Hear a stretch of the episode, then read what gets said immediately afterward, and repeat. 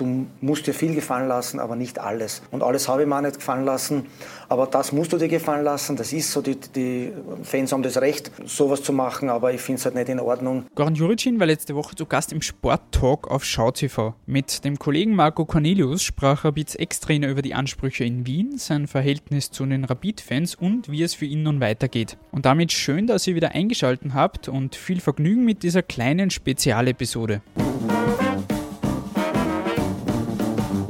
Der Kuriersport Podcast. Ein wenig Sport für zwischendurch. Von und mit der Kuriersportredaktion und Moderator Stefan Berndl. Ja, hallo und herzlich willkommen zum Sporttag hier auf SchauTV heute mit Goran Djuric, Extrainer von Rapid, Extrainer von Ebrechtsdorf. Dadurch kennen wir dich ja sehr gut noch aus der heißesten Liga Österreichs. Hallo und herzlich willkommen bei uns hier im Studio. Hallo, freut mich sehr. Gogo, wie geht's dir?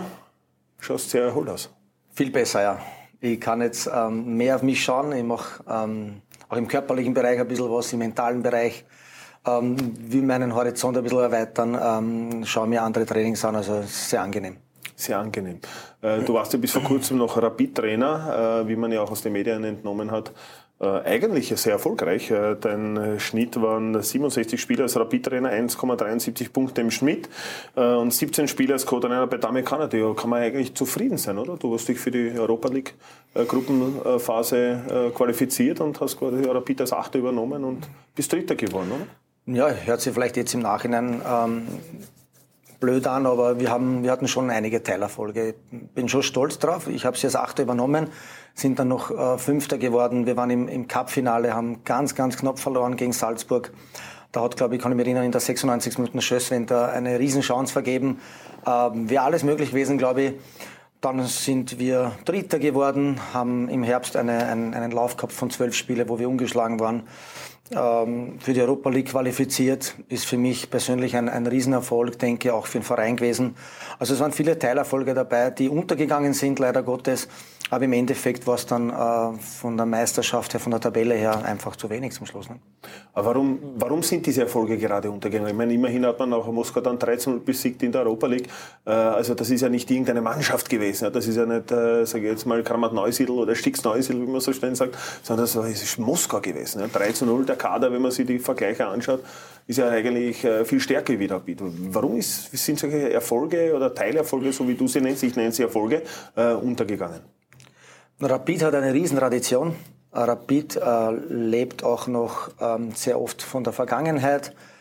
Manchmal auch leider Gottes, manchmal ist es auch gut so.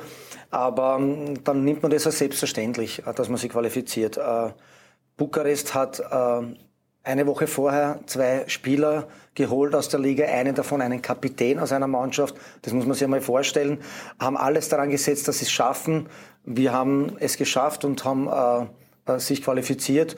Wir sind ein kleines Land, Österreich, das unterschätzen viele äh, oder überschätzen sich und deswegen verstehe ich auch nicht, warum das so untergegangen ist. Wir haben zu Hause äh, Spartak Prag, äh, Entschuldigung, Spartak Moskau geschlagen.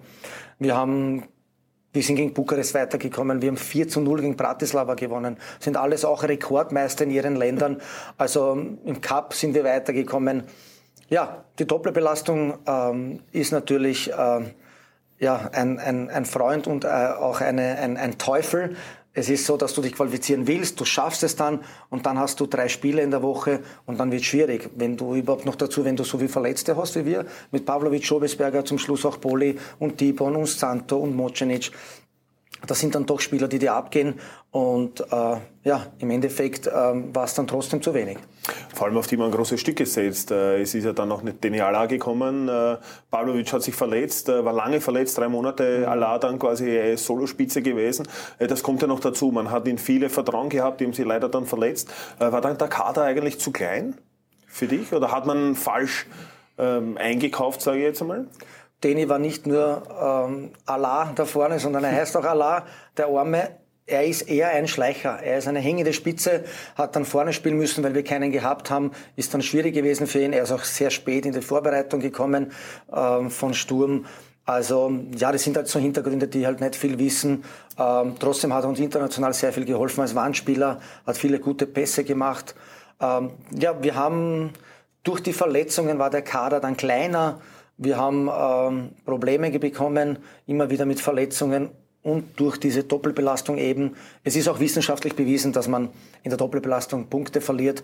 Es sind jetzt zu viel, natürlich, stimmt, aber das wollen halt dann viele nicht hören. Jetzt kann ich äh, ruhigen Gewisses sagen, aber wenn du als Trainer sagst, dann ist das, äh, wird das hingestellt als Ausrede. Du sagst es nicht als Ausrede. Die ist ja auch äh, auf den Kopf geworfen und du hast ja mal eine Aussage getätigt mit, man kann nicht immer einen Sieg verlangen von der Mannschaft. Ja? Äh, hat ja auch gesagt, das kann ich nicht sagen. Als Rapid-Trainer kann man sowas nicht sagen. Wir wollen jedes Spiel gewinnen. Ich meine, ich, ich kenne dich jetzt schon lang genug und ich weiß, dass du auch jedes Spiel gewinnen kannst und dass dieser Satz sicher nicht so gesagt wurde, Nein. wie es aufgenommen wurde, oder? Es war das Spiel gegen Lask, ähm, wo wir 2 zu 1 äh, verloren haben. Direkt nach dem Spiel, ich war ziemlich aufgebracht über einen oder anderen Spielern, weil wir die Hosen voll gehabt haben, dort leider Gottes, muss man schon so sagen. Und ich war sehr aufgebracht und ich wollte sagen, ich kann nicht erwarten, jede Woche zu gewinnen. Verlangen äh, tue ich immer, egal in welcher Liga und in welcher Mannschaft, ich möchte jede Woche gewinnen. Und so wird es dann hineininterpretiert, das Ganze. Und ich habe auch eine andere Aussage gehabt, wo ich gesagt habe, unsere Stürmer sind sehr gut, treffen nicht. Zur Zeit wollte ich sagen, ist mir auch nicht gleich ähm, nach dem Spiel, wo du emotional geladen bist, gleich eingefallen. Ja, und ich glaube, bei Joe Linton sieht man, dass er richtig gut ist. Ich glaube, jetzt im Nachhinein weiß man schon, was ich gemeint habe und dass ich eigentlich recht gehabt habe mit meinen Aussagen. Äh, viele sagen auch, äh, auch in meinem Freundeskreis habe ich auch viele Rapid-Fans, äh, haben immer gesagt, äh, das ist kein Bundesliga-Trainer, das ist ein Ostliga-Trainer, der kommt aus Eberesdorf. Ich habe dann immer gesagt, ich glaube, Peter Stöger hat auch die Ostliga trainiert und dann Dortmund irgendwann. Äh, habe ich gesagt, was macht einen Bundesliga-Trainer aus und was macht einen Ostliga-Trainer aus? Du hast jetzt den Vergleich, äh, kannst du mal sagen, außer dass alles halt viel professioneller ist und vielleicht der Druck größer, wenn man beim Rekordmeister ist. Aber was ist der Unterschied? Fußball wird so gespielt und Fußball wird da gespielt, oder? Ja, das ist so eine alte Tradition in Österreich. Also wir sind da sehr, sehr weit hinten nach in Österreich, leider Gottes, wird aber schon besser. Äh, in Deutschland äh, Tedesco U19 trainiert. Ich glaube, ich kann jetzt zehn ähm, Trainer aufzählen, die direkt von der U19 in die Bundesliga gekommen sind. Also es ist ein Riesenschwachsinn, was die Leute da sprechen. Aber wie gesagt, es ist alte Tradition in Österreich. Na, ich glaube, dass äh, der ein oder andere Regionalliga-Trainer auch wie jetzt Schelko Aristisch bei Ebrechtsdorf oder Hans Kleer, äh, das Zeug haben für ganz oben. Es ist natürlich dann irrsinnig hart von der Regionalliga direkt zu Rapid zu wechseln, das stimmt. Das ist dann ähm, von 0 auf 100. Aber ich glaube, äh, dass ich, wie gesagt, nur einmal Teilerfolge gehabt habe und dass ich meine Sache doch richtig gut gemacht habe, ähm, wie man jetzt auch im Nachhinein sieht, glaube ich. Eine Frage äh, habe ich noch an dich, äh, Rapid-Fans sind ja in Österreich bekannt, berüchtigt, äh, haben auch immer wieder Gogo rausgerufen und so. Wie hast du das miterlebt? Wie hast du das mitbekommen? Und wie war das Verhältnis zu den Fans eigentlich so? Ich habe eigentlich ein gutes Verhältnis gehabt zu denen, die was zu sprechen gehabt haben. Äh, aber es war so, dass ich enttäuscht war. Wir haben damals, glaube ich, 2 zu 0 geführt gegen Bratislava, haben sensationell gespielt und haben dann auch gewonnen. Und in der Pause kam das mit Gogo raus. Ich war sehr verwundert. Das erste Mal und haben mir gedacht, okay, was ist da los? Um was geht's da? Da geht's ihnen anscheinend nicht um die Mannschaft, nicht um den Verein. War dann schon enttäuscht, muss ich ehrlich sagen. Ähm, beim zweiten Mal ähm, hat es mich eigentlich noch mehr getroffen, weil man gedacht habe, okay, was ist da los? Ähm, du musst das Ganze dann relativieren, das ist halt dann der Unterschied. Ähm, du musst professionell bleiben. Äh, in der einen oder anderen Situation habe ich es leider nicht geschafft, professionell zu bleiben, weil es irrsinnig schwer ist. Ähm, man muss halt dazu sagen, jetzt auch, du musst dir viel gefallen lassen, aber nicht alles. Und alles habe ich mir auch nicht gefallen lassen. Aber das musst du dir gefallen lassen. Das ist so, die, die Fans haben das Recht, sowas zu machen, aber ich finde es halt nicht in Ordnung. Aber wie gesagt, ähm, das ist auch schon wieder länger her und ich hoffe, dass dem nächsten Trainer jetzt besser geht. Du sprichst mir gerade an, Didi Küber, nächster Trainer von Rapid nach dir. Äh, ja, so wirklich besser, glaube ich, geht es ihm auch nicht. Weil es hat ja alles geglaubt, wenn Gogo Djuricin weg ist, äh, Rapid wird der, der größte Konkurrent von Salzburg um einen Kampf um den Meistertitel werden in der Bundesliga. Ist nicht so. Ja. Man hat gleich mhm. gegen Hartberg 3 zu 0 verloren, man hat jetzt gegen den WRC 3 zu 1 verloren. Also man muss schon am Boden bleiben, oder? Es, nicht, es war nicht nur der Trainer, glaube ich, oder? Oder das Denke größte Problem war sicher nicht der Trainer. Denke ich auch, dass es so war. Ich bin da schon sehr realistisch und hinterfrage mich immer. Ich habe mich jeden, jeden Tag hinterfragt beim Training, beim, bei den Spielen, was ich falsch gemacht habe. Ich habe meine Fehler gemacht. Ich glaube, dass ich auch vieles gut gemacht habe. Und ich glaube, man sieht jetzt auch, äh, dass es nicht nur am Trainer gelegen ist. Trotzdem tut es mir sehr leid für die Mannschaft. Äh, ich habe die meisten Spieler sehr gerne. Ich habe ein super Verhältnis gehabt zu ihnen. Äh, die Spieler wissen auch, warum ich äh, rausgeschmissen wurde, dass das eigentlich nur der Druck war. Ähm, dass es nicht viel Sinn macht, haben, glaube ich, viele gewusst.